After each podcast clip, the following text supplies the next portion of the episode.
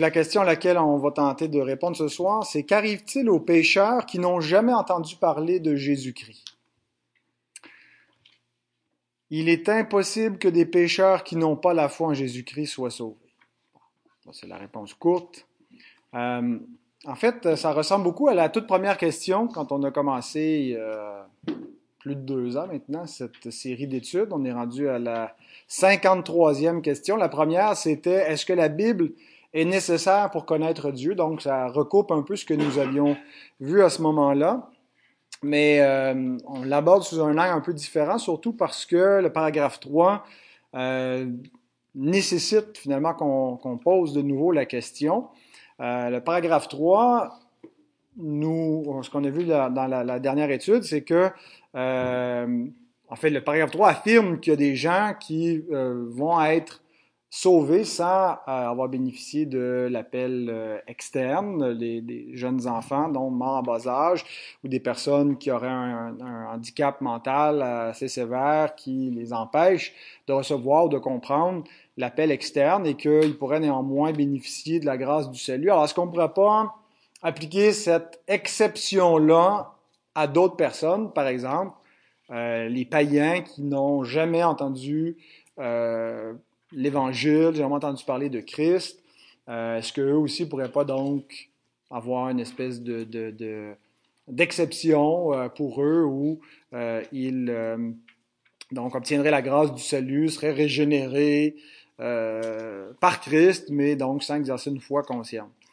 le paragraphe 4 répond à cette question-là. Je pense que la question vient du paragraphe 3 et puis le paragraphe 4 vient comme finalement restreindre l'application qui a été faite au paragraphe 3. Donc, lisons ce paragraphe qui nous dit D'autres non élus peuvent être appelés par le ministère de la parole et peuvent être l'objet de quelques actions communes de l'esprit. Cependant, s'ils ne sont pas efficacement attirés par le Père, ils ne voudront pas et ne pourront pas venir à Christ, et par conséquent, ils ne pourront pas être sauvés il est encore moins possible que ceux qui ne professent pas la religion chrétienne soient sauvés.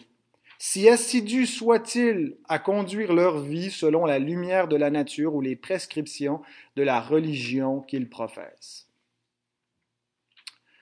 Donc l'universalisme, c'est une doctrine qui euh, a souvent fois été euh, enseignée et cru par, par des croyants. Je pense que euh, c'est de tendance euh, aujourd'hui dans l'aile plutôt libérale euh, du christianisme, que ce soit catholique ou protestant. Donc d'affirmer une forme d'universalisme, de salut en dehors du cadre chrétien formel, des gens qui seraient sauvés par Christ sans le savoir, en s'efforçant donc de, de croire en Dieu, ce qu'ils perçoivent de, de Dieu et que Dieu compterait ça comme suffisant avec la lumière qu'ils ont, puis leur applique la grâce de Jésus-Christ. Euh, l'universalisme le plus strict, c'est de dire que tous les hommes ont été rachetés par Christ, donc Christ serait mort pour tous les hommes, et que donc tous sont sauvés. Euh, il y en a donc qui se repentent maintenant, les autres vont se repentir après leur mort. Euh, finalement, l'enfer serait vide parce que tous les hommes ont été sauvés par Christ c'est une théorie qui peut-être est humainement attrayante parce qu'on voudrait que tous les hommes euh, soient sauvés, mais qui est réfutée par la Bible, d'une part parce que la Bible nous montre un enfer qui est peuplé et non pas vide. Il y a plusieurs passages donc dans ce sens-là. Euh, la, Bible nous montre aussi, deuxièmement, que le jugement euh, final, en fait, après, après que les hommes meurent, il leur est réservé quoi? D'être jugés, non pas une, grâce, mais il y, a, un, jugement qui vient qui est basé sur ce qu'ils ont fait étant dans leur corps. 2 Corinthiens 5.10 nous dit ça, que euh, chacun va paraître devant le tribunal de Christ pour être jugé selon ce qu'ils auront fait dans leur corps, entre autres si euh, ils auront reçu de leur vivant euh, le Seigneur Jésus ou pas. Et l'Écriture nous montre explicitement dans une parabole que l'offre de la grâce est faite seulement pour les vivants. Souvenez-vous de Lazare et du, mauvais riche dans Luc 16, 19 à 31. Euh, et donc qui, pendant qu'il souffle dans, dans, dans, dans, une flamme de feu et qui, qui prie donc, euh, implore euh, Abraham d'intervenir en sa faveur et lui dit il n'y a rien qu'on puisse faire, pour toi il y a un abîme qui nous sépare. Et donc il n'y a pas de, possibilité de. C'est une parabole bien sûr, mais qui, qui, qui qui a surtout pour but de nous dire que c'est les vivants qui ont en ce moment Moïse et les prophètes, et c'est à eux de les écouter, s'ils ne les écoutent pas, ben, il sera trop tard pour eux euh, après leur mort. Donc, euh, comme, comme ce, ce, mauvais riche qui a vécu dans l'insouciance toute sa vie, puis à l'heure de la mort, là, il regrette, là, il se reprend, mais euh, il n'y a pas d'offre de grâce qui lui est faite rendue là. Donc certains vont dire d'accord, euh, c'est pas une possibilité l'universalisme que ça, ça peut pas s'étendre vraiment pour tous les hommes, que euh, quelques pécheurs indistinctement après la mort puissent bénéficier de la grâce du salut, mais est-ce que ça pourrait pas s'étendre exceptionnellement pour ceux qui n'ont pas entendu l'Évangile? Le mauvais riche, euh, donc lui, entendu Moïse et les prophètes, en a pas tenu compte, mais pour ceux qui ne l'ont pas entendu, euh, pour ceux qui n'ont jamais été exposés à la révélation spéciale, qu'en est-il? Euh, est-ce que pour être coupable de ne pas avoir reçu le Seigneur Jésus, accepté l'offre de la grâce de Dieu, ne faut-il pas l'avoir entendu? Cette logique-là oublie que les hommes ne périssent pas premièrement parce qu'ils refusent de croire en Jésus-Christ, mais parce qu'ils sont pécheurs. C'est pas premièrement parce qu'ils refusent l'offre du salut que les hommes vont en enfer. Ils vont premièrement en enfer parce qu'ils sont des pécheurs, puis ils pourraient n'avoir aucune offre de salut. Et ils iront en enfer quand même. Donc les hommes qui vont périr euh, en n'ayant jamais entendu parler de l'Évangile vont pas être condamnés pour leur incrédulité par rapport à l'Évangile et à Christ. Ils peuvent pas être incrédules sur, sur l'offre du salut, ils n'ont pas entendu l'offre du salut. Ils ne seront pas condamnés pour ça, mais ils vont être condamnés néanmoins parce qu'ils sont des transgresseurs de la loi de Dieu. Un Dieu qu'ils connaissent, nous dit Paul dans Romains 1, un Dieu qui a manifesté ses attributs, et eux, ils combattent la vérité qui est manifeste dans la création et leur conscience rend témoignage à cette vérité-là et ils retiennent la vérité criminellement captive et ils la changent en mensonge. Ils se font des idoles plutôt que de rendre gloire au Dieu véritable. Ils prennent la gloire de Dieu qui est manifestée et l'attribuent à des choses corruptibles. Et ce faisant, ils sont anapologestai, inexcusables sans apologétique, sans plaidoyer. Ils se présentent devant un juge et ils n'ont pas une plaidoirie, ils n'ont pas quoi que ce soit donc pour plaider à, leur défense. Donc ils sont condamnables. Ce que l'Écriture nous montre, c'est pas l'universalité de l'offre de l'Évangile, mais plutôt l'universalité de la condamnation. Euh, ceux qui ont péché sans la loi, nous dit Paul, vont périr sans la loi. Euh, parce qu'ils ne sont pas sans la loi. Romains 2.12 nous dit ça, que tous ceux qui ont péché sans la loi périront aussi sans la loi. Il ne dit pas qu'ils vont avoir une exception, il n'y avait pas la loi, donc ils ne pouvaient pas être accusés. Parce qu'il nous montre, qu'est-ce qu'il veut dire par là? Ils n'ont pas eu la révélation spéciale de la loi. Ils ne connaissent pas Moïse, ils ne connaissent pas les promesses du, du salut, l'alliance de grâce, les alliances de la promesse, ne connaissent pas Jésus-Christ. Donc, ils n'ont pas donc la révélation spéciale, mais ils vont périr sans la révélation spéciale. C'est ce qui veut dire que donc ceux qui, euh, qui, qui, n'ont pas la loi euh, vont périr sans la loi. Et il nous montre comment. Parce qu'ils ne sont pas dénués d'un témoignage équivalent à ce qu'on retrouve dans la révélation spéciale. La révélation spéciale, l'Écriture sainte, qui nous révèle à la fois la loi de Dieu, mais aussi le salut, qui, n'est pas révélé dans la nature. Le salut n'est pas révélé dans, la nature, la loi l'est. Euh, bien, euh, ce témoignage euh, qu'ils ont dans la nature est équivalent à ce qu'on a dans les Écritures au, point de les rendre inexcusables. C'est ce qu'il dit tout de suite après avoir dit dans Romains 2.12, tous ceux qui ont péché sans la loi périront aussi sans la loi. Il ajoute au verset 14, Quand les païens, qui n'ont point la loi, font naturellement ce que prescrit la loi, donc ils le font par nature, ils sont, eux qui n'ont point de loi, une loi pour eux-mêmes. Donc, ils n'ont pas besoin d'avoir les dix commandements qui ont été écrits dans la pierre, qui ont été transmis donc par une révélation spéciale de Dieu. Ils démontrent, ils montrent que l'œuvre de la loi est écrite dans leur cœur, leur conscience en rendant témoignage et leurs pensées s'accusant ou se défendant tour à tour. Parce qu'avant d'écrire sur le mont Sinaï sur deux tables de pierre sa loi, Dieu l'a écrit dans le cœur de l'homme au commencement. C'est ce qui paraîtra au jour où, selon mon évangile, Dieu jugera par Jésus-Christ les actions secrètes des hommes. Il va avoir un témoignage pour accuser les hommes qui n'ont pas eu la révélation spéciale. Ils ne pourront pas dire, nous ne l'avons pas eu. Oui, vous l'avez eu dans votre conscience.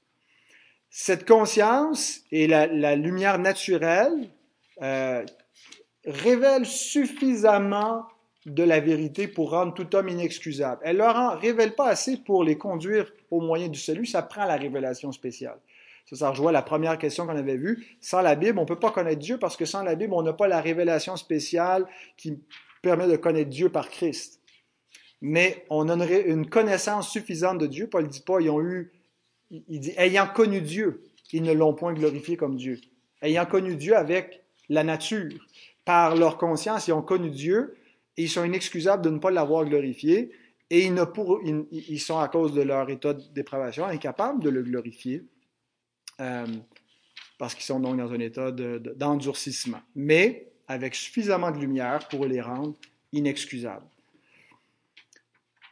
Donc, l'offre de l'Évangile n'est pas nécessaire pour que l'homme soit reconnu coupable. Pour que l'homme soit reconnu coupable devant Dieu, Dieu n'a pas besoin de leur offrir l'Évangile pour qu'il ait comme la possibilité de s'en sortir. Ceux qui n'ont pas eu cette possibilité-là, donc, sont excusables. La loi universelle est suffisante pour que tout homme soit reconnu coupable. Romains 3, 19, nous savons que tout ce que dit la loi, elle le dit à ceux qui sont sous la loi. Qui est sous la loi? Afin que toute bouche soit fermée et que tout le monde soit reconnu coupable devant Dieu. Donc, ce n'est pas seulement les Juifs qui étaient sous la loi dans le sens de la loi universelle, la loi morale qui non seulement est écrite sur les tables de pierre, mais est écrite aussi dans la conscience de l'homme. Ce que la loi dit, elle le dit aux Juifs et aux païens, de sorte que toute bouche est fermée devant Dieu et tout le monde est reconnu coupable par la loi de Dieu, même s'ils n'ont pas eu la révélation spéciale. On sait de plus que personne, par le simple témoignage de la loi dans l'Écriture ou dans sa conscience, va être justifié par la loi parce que l'homme en est incapable après la chute. C'est ce que Paul dit immédiatement après, Romains 3, 20. Et il ne reste qu'un seul recours, qui est la foi en Jésus-Christ. C'est la seule façon que l'homme puisse être justifié trouvé juste devant un Dieu saint. C'est en croyant au Christ et en étant en ayant sa justice imputée. C'est le prochain chapitre de la confession de foi, la justification par la foi seule, nous verrons. Mais donc, les païens ne peuvent pas euh, croire une telle chose sans de la révélation spéciale, mais ils sont néanmoins donc euh, reconnus coupables à cause de la loi. Maintenant, notre confession de foi nous présente les, pécheurs coupables devant Dieu en deux catégories. D'abord, il les appelle euh, d'autres non élus. Elle les appelle les, pécheurs non élus euh, et elle les, présente en deux catégories. La première catégorie, la première partie du paragraphe 4, nous présente euh, des gens qui sont présents dans l'Église visible, qui sont exposés à la religion chrétienne, qui entendent l'appel, l'appel externe qui entendent l'appel à la repentance, qui entendent la voix du salut proclamée en Jésus-Christ et qui n'y répondent pas. Beaucoup d'appelés, peu d'élus. Euh, Jésus donne une parabole dans Matthieu 21 en parlant de deux fils, que vous ensemble, un homme avait deux fils, s'adressant au premier, il dit, Mon enfant, va travailler aujourd'hui dans ma vigne. Il répondit, Je ne veux pas. Ensuite, il se repentit et il y alla. S'adressant à l'autre, il dit la même chose et ce fils répondit, Je veux bien, Seigneur. Et il n'y alla pas. Euh, ces deux fils donc représentent d'un côté les, les, les, les pécheurs, euh, les publicains, les prostituées, les païens qui, en entendant l'Évangile au début, euh, montent une vie rebelle à Dieu, mais se repentent et se convertissent, et le peuple juif en particulier, les, les chefs du temps de notre Seigneur, qui prétendent euh, répondre à, l'appel de Dieu, qui disent oui, nous voulons te servir, mais finalement qui ne le font pas, qui rejettent celui que Dieu leur envoie. Donc, il y a une telle catégorie de pécheurs qui font comme partie de, de l'institution, de la maison de Dieu, comme Israël était l'Église visible sous l'Ancienne Alliance. Euh, et donc, il y en a donc parmi eux qui ont répondu à l'appel, des pécheurs qui se sont repentis quand Jean-Baptiste a appelé, et puis bien avant Jean-Baptiste, donc depuis la, fondation du monde, mais donc d'autres qui étaient aussi dans la maison d'Abraham et qui n'ont pas répondu à l'appel. Ah, et donc, euh, chasse l'esclave, il n'héritera pas. Euh, si, vous n'êtes pas fils de la femme euh, libre, vous serez chassé de la maison d'Abraham. C'est l'application que Paul fait de l'allégorie euh, de, de, Agar et de Sarah, d'Ismaël et d'Isaac, et qu'il applique euh, aux croyants, aux non-croyants, et ceux donc qui se croient croyants, qui se croient dans la maison d'Abraham et qui ne le sont pas véritablement. Donc ils entendent l'appel, mais ils n'y répondent pas.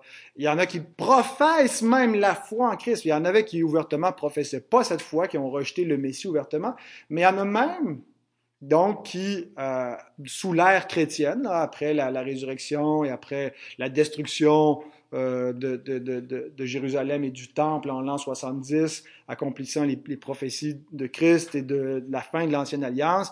Donc, il y en a qui vont vivre après la, la Nouvelle Alliance, qui vont participer à l'Église visible et qui, tout en professant la foi en Christ, ne le connaissent pas.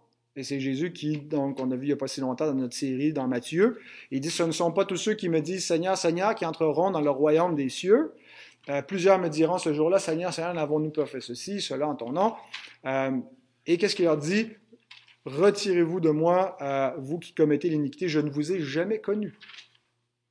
Donc, il y en a qui professent la religion chrétienne sans le connaître, parce qu'on sait que c'est plus que une, question de profession externe, que c'est une question de, conversion interne, d'appel efficace, euh, de nouvelle naissance. C'est pas simplement donc d'avoir l'extérieur de la piété, mais il faut aussi avoir le, cœur régénéré. Euh, donc c'est pas seulement quelque chose de formel, même s'il y a une forme euh, au christianisme, à la religion chrétienne, c'est plus que ça. Mais donc beaucoup dans le christianisme ont professé formellement la foi sans s'approprier véritablement, tout en étant morts dans leur péché. L'Écriture et la confession vont plus loin en disant qu'ils participent au Saint-Esprit, aux actions communes du Saint-Esprit. Et c'est comme ça qu'il faut lire Hébreux 6, 4 à 6 quand il nous parle de ceux euh, qui ont été une fois éclairés, qui ont goûté le don céleste, qui ont eu part au Saint-Esprit et qui sont tombés. La perte du salut, c'était manifeste. Ils ont eu part au Saint-Esprit, ils sont tombés. Il était possible qu'ils soient ramenés de nouveau. Alors, ils, étaient sauvés, ils ne le sont plus, ils ont perdu le salut. Donc, je pense que c'est davantage des gens qui ont eu part au Saint-Esprit par une participation commune. Il y a des opérations du Saint-Esprit euh, individuelle, la régénération, mais il y a aussi une, réalité, une, action de l'esprit commune lorsque le peuple de Dieu se réunit, et au, milieu duquel il peut se trouver des non-croyants qui ont part quelque part à cette, opération commune de l'esprit euh, sans être régénérés. Alors ils sont en quelque sorte des chrétiens inconvertis. Ils sont chrétiens nominalement, de nom, ils sont de la religion chrétienne, mais ils sont des inconvertis. Jésus en parle en parlant surtout des, Juifs de son temps comme des fils du royaume qui iront à la perdition. Matthieu 8, 12, il nous dit, mais les fils du royaume seront jetés dans les ténèbres du dehors où il y aura des pleurs et des grincements dedans. S'ils sont fils du royaume, pourquoi est-ce qu'ils s'en vont en enfer? Ben, ils sont fils du royaume dans un, une espèce de, de, de statut visible euh, d'appartenance à une institution, euh, mais ils ne sont pas véritablement convertis. Donc, ils sont au milieu des croyants, mais n'en font pas partie. 1 Jean 2.19, Ils sont sortis du milieu de nous, mais ils n'étaient pas des nôtres. Car s'ils eussent été des nôtres, ils seraient demeurés avec nous, mais cela est arrivé afin qu'il fût manifeste que tous ne sont pas des nôtres, en parlant que tous, tous ceux qui sont dans l'Église ne sont pas de l'Église véritable. Euh, ça ne veut pas dire qu'ils ont un statut puis que l'Église est naturellement mixte, euh, mais ça veut dire qu'ils sont introduits furtivement, ils sont de faux croyants au milieu des saints. Mais donc les pécheurs ne subsistent pas dans l'assemblée des justes. Alors si de tels hommes, euh, si ça existe, donc si même au milieu de l'Église visible, ça existe, des, des, des, des, gens qui, qui, ne répondent pas à l'appel, qui entendent l'appel externe, n'y répondent jamais véritablement, bien, encore plus en dehors de l'Église visible, et ça, c'est la deuxième catégorie qui nous est présentée encore au paragraphe 4, d'autres pécheurs, d'autres non élus, mais qui, eux, sont en dehors de l'Église visible, en dehors de la religion chrétienne, donc appartiennent à d'autres religions euh, qui, qui, ne, reposent pas sur Christ, ou qui n'ont pas de religion du tout, euh, qui ignorent qui est véritablement Jésus-Christ. Certains peut-être connaissent le personnage historique, mais ne savent pas qui il est vraiment, n'ont jamais entendu les, les, ce, qui est, ce qui est proclamé sur lui, ou l'ont entendu et, le rejettent ouvertement, ne professent pas donc, ils ne sont pas dans l'Église visible. Ils seront, euh, surtout pour ceux qui n'ont jamais entendu parler du Christ euh, et qui ne connaissent pas donc, qui, ne font pas partie d'aucune façon de la maison d'Abraham, ils seront jugés moins sévèrement que ceux de la première catégorie.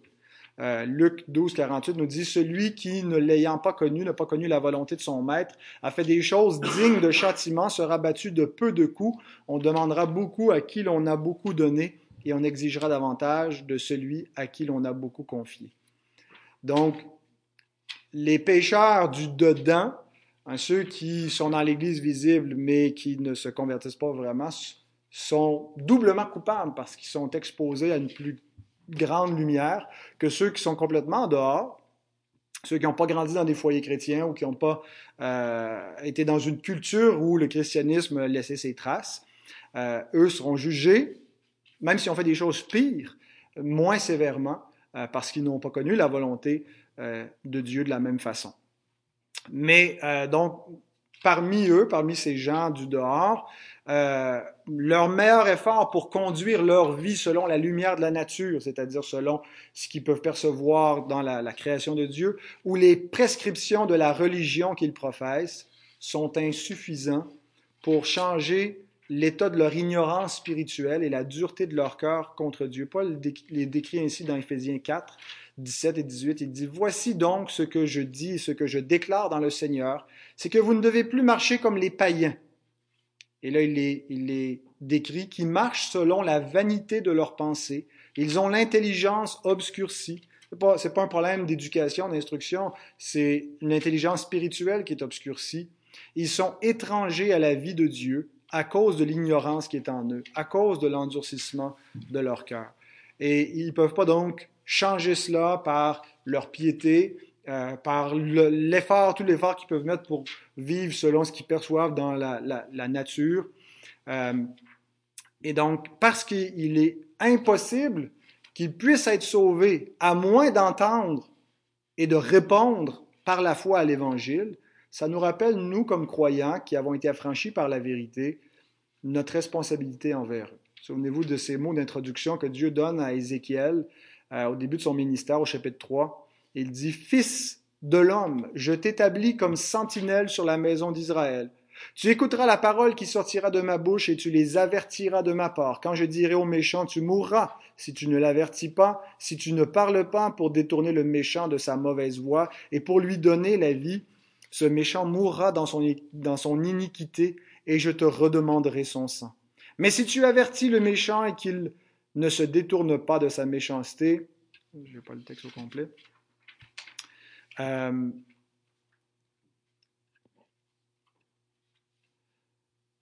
de sa mauvaise voie, il mourra dans son iniquité et toi tu sauveras ton âme. C'est-à-dire tu seras libéré de. C'est pas qu'on est sauvé en, prêchant l'évangile, mais c'est qu'on est quitte. Euh, on n'a pas de leur sang sur notre âme.